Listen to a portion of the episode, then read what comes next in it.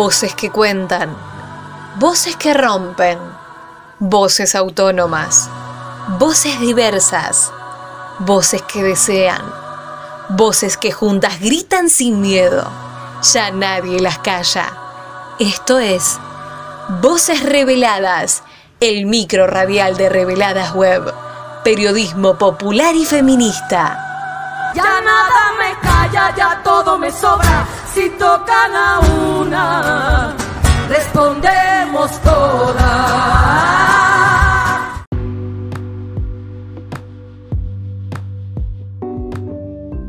El 28 de junio de 1969 tuvieron lugar los disturbios de Stonewall, Nueva York, Estados Unidos, que transformaron a esta fecha en un hito de la lucha por los derechos de la diversidad sexual y en el Día Internacional del Orgullo LGTBI.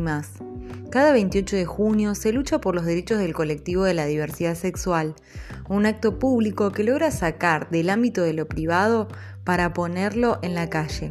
Se logra visibilizar las luchas de la comunidad con las consignas Basta de travesticidios, trabajo para les trans, basta de violencia, represión y odio, entre otros. Este 28 de junio nos encuentra por segundo año consecutivo desde casa, pero festejando la reciente sanción del cupo laboral travesti trans en nuestro país.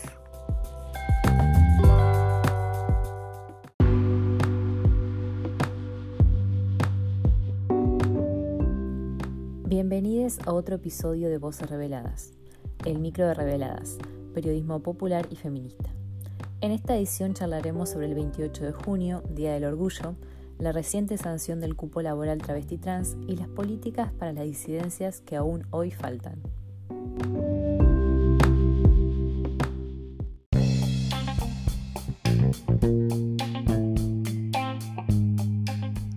Orgullo es lucha, orgullo es dignidad, son algunas de las proclamas para reafirmar los reclamos en defensa de los derechos de la población LGTBI y denunciar las formas de violencia que sufre el colectivo.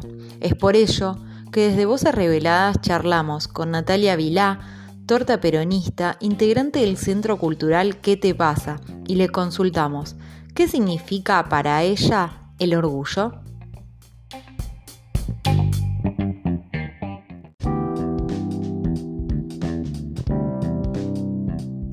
¿Qué es orgullo? Para mí orgullo es todo, es la forma en la que me paro ante la vida. Yo soy orgullosamente torta peronista y así me paro y así construyo y así construyo con otros. Desde el orgullo de saber de que lo que soy me hace, para mí me hace para el otro. Orgullo es ser parte del colectivo LGBT, saberse que une nunca más va a estar solo, eh, que somos parte de un grupo, de un colectivo que en las buenas y en las malas está y que está acostumbrado a empujarle para adelante, para adelante y pelear cada una de las leyes, cada uno de los derechos que le faltan. Eso es orgullo. Orgullo es la familia que construí con, con Anu y junto a nuestro hijo Kurmi. Orgullo es, es saberse que en el amor y en la lucha nos encontramos paries y que de ahí construimos y elegimos construir. Las redes que construimos dentro de orgullo, del orgullo de, pertenecer al colectivo LGBT, más son eh, esas redes que nos ayudan a, a, vivir, a sobrevivir, a caminar y a seguir conquistando lo que nos falta. Orgullo es eso, saber que estamos en el lugar correcto, que vivimos de la forma que elegimos y que vamos a luchar para que todos, el que esté acá, el que esté allá, que quiera pueda vivir de la forma que quiera vivir. No luchamos por una y no vivimos por uno mismo, sino que luchamos y vivimos por todos, todas y todos.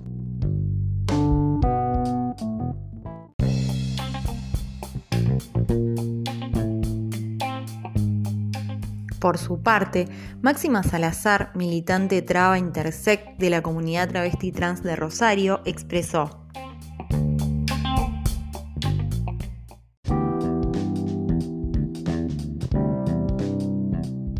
orgullo es algo que tenemos inoculado en nuestro organismo, que es parte de nuestro organismo. Desde el momento cero, desde el momento que decidimos decir yo soy, aquí estoy, decido ser, el orgullo es siempre como respuesta política que nos impulsa a crear mundos posibles, donde tenemos un presente y, creamos un futuro mejor, no solamente para nosotras, sino para las nuevas generaciones. El orgullo es decir, este fuego es nuestro, gritar, Nuestras historias cuentan y son nuestras. El orgullo es más que la palabra del que no entiende. El orgullo es decir, acá estamos y venimos a reconquistar lo nuestro, lo que nos han negado. El orgullo es poder crear colores en momentos tan oscuros. No permite juez en nuestro juicio. Y por eso yo vivo con orgullo y el amor sin prejuicio.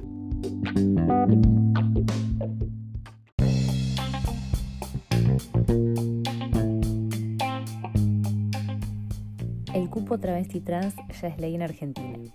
La ley de promoción de acceso al empleo formal para personas travestis, transexuales y transgénero, Diana Zacayán, Luana Berkins, establece un cupo laboral en la Administración Pública Nacional del 1% destinado a personas travestis, transexuales y transgénero, y la implementación de políticas públicas tendientes a lograr su efectiva inclusión en el sector privado además de una serie de obligaciones de no discriminación en el acceso a los puestos de trabajo. Cabe mencionar que no es necesario documentar cambio o registrar el documento de identidad para acceder a los beneficios. La ley lleva los nombres de Diana Zacayán y Loana Berkins, dos activistas que lucharon para ampliar las oportunidades laborales de una población históricamente relegada. Al respecto, Natalia Vilá expresó.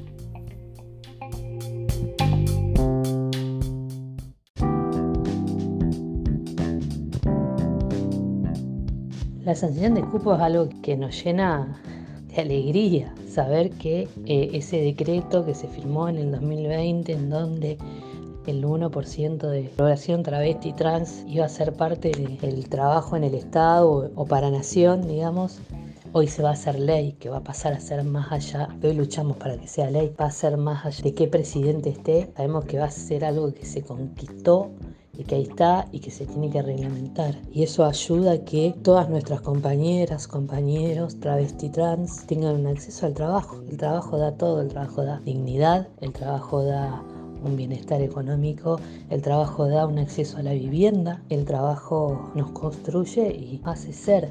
Entonces, para todos, todas y todos nuestros compañeros, compañeras y compañeros travesti trans, saber que, que pueden tener ese acceso al laburo tanto se les ha negado y que tanto se les sigue negando. Porque la ley no solamente habla del 1% que puede entrar a un trabajo de nación, sino que también incentiva a aquellas empresas privadas a que tomen personas travesti trans y deduzcan impuestos o, carga social durante dos años. Eso nos ayuda a empezar a que no solamente el Estado se haga cargo de la falta de trabajo hacia nuestros compañeros, sino que incentive a todo un sector privado que hoy está mirando para otro lado.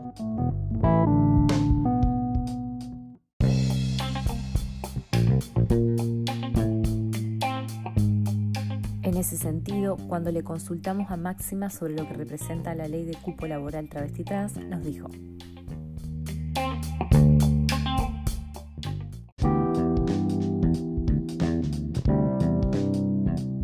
La sanción del cupo travesti trans es un cambio sistemático para nuestra comunidad. Es un acto de reparación frente a tantos años de exclusión, discriminación y dolor. Es el fruto de una lucha y un paso más en el largo camino hacia la igualdad y la justicia social, sobre todo la construcción de un país para todos, todas y todes. Siempre recordando a Diana, a Loana y a todos les que dejaron su vida en esta lucha y sobre todo a la voluntad política de un gobierno popular, ya en el medio pasó algo y lo que pasó fue el peronismo, que volvió a poner en vanguardia la materia legislativa de género y diversidad. Es ley y ahora nos queda esperar un poquito más para la pronta implementación y poder así empezar el cambio radical para muchas de nuestra comunidad. Y me permito reversionar una frase de, de Loana, cuando una travesti entra al Estado, cambia la vida de esa travesti. Cuando muchas travestis entran al Estado, cambian la vida de toda la sociedad.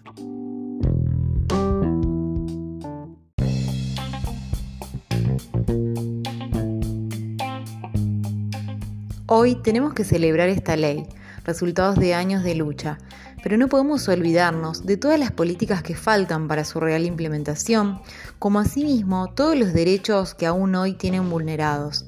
El reclamo porque se les garanticen los derechos a la vivienda, a la alimentación, a la salud de modo integral y a la educación que se vieron encrovecidos por la situación actual de pandemia. Basta de travesticidios, el promedio de vida de una persona travesti trans sigue siendo de 35 años. También decimos basta de persecución y odio por parte de las fuerzas policiales para con el colectivo LGTBI. Nos seguimos preguntando dónde está Tehuel. Es por ello que le preguntamos, ¿cuáles son las políticas que faltan?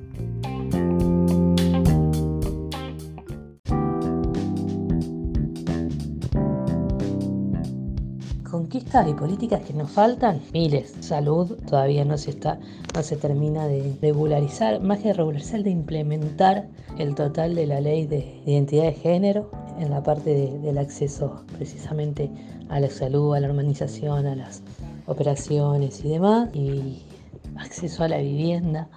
Tenemos muchísimos compañeros que no tienen acceso a una vivienda. Si bien es una política que atraviesa al país, generación que no tenemos acceso a la vivienda, más se hace, se hace mucho más difícil cuando precisamente no hay o, y, no, no, hay posibilidad ni siquiera de alquileres. ¿no? Desde ya que creo que la pata primordial de toda la lucha que se viene post conseguir cupo laboral trans es trabajo sexual, legalización del trabajo sexual, porque ahí también las compañeras, los compañeros que hoy ejercen el trabajo sexual no están reconocidos, por ende no tienen ni jubilación, ni obra social, ni pueden salir a alquilar porque no tienen un recibo de sueldo, entonces nadie les alquila, no se lo reconoce como, como un trabajo. Si las compañeras y los compañeros quieren ejercer el trabajo sexual, que lo puedan ejercer en un marco legal que les garantice todos los derechos de cualquier trabajador. Para aquellos que, que no lo quieran hacer eh, y que hoy es la única salida que tienen, que podamos generar otro tipo de trabajo que creo que con cupo laboral trans se va a dar para poder salir y correrse del trabajo sexual y poder trabajar de lo que realmente quieren y deseen.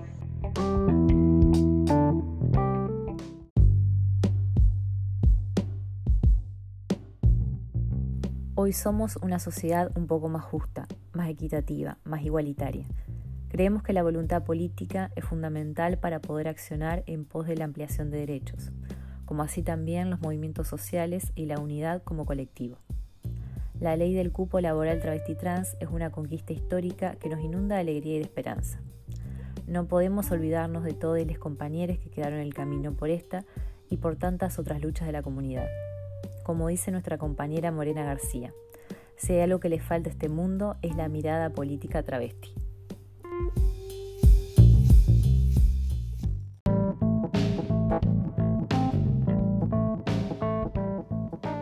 Gracias por escucharnos en un nuevo micro radial de Voces Reveladas.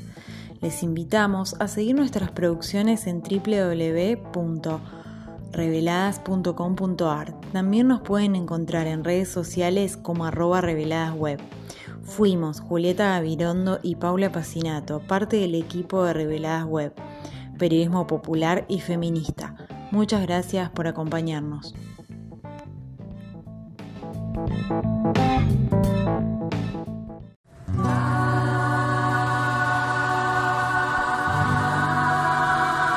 Esto fue Voces Reveladas, el micro radial de Reveladas Web. Nos volvemos a encontrar con más periodismo feminista y popular. Podés escuchar este micro y todos los demás en bichosraros.com.ar o descargate la app de la radio. También los encontrás en reveladas.com.ar y en nuestro canal de Spotify. sus centros la tierra al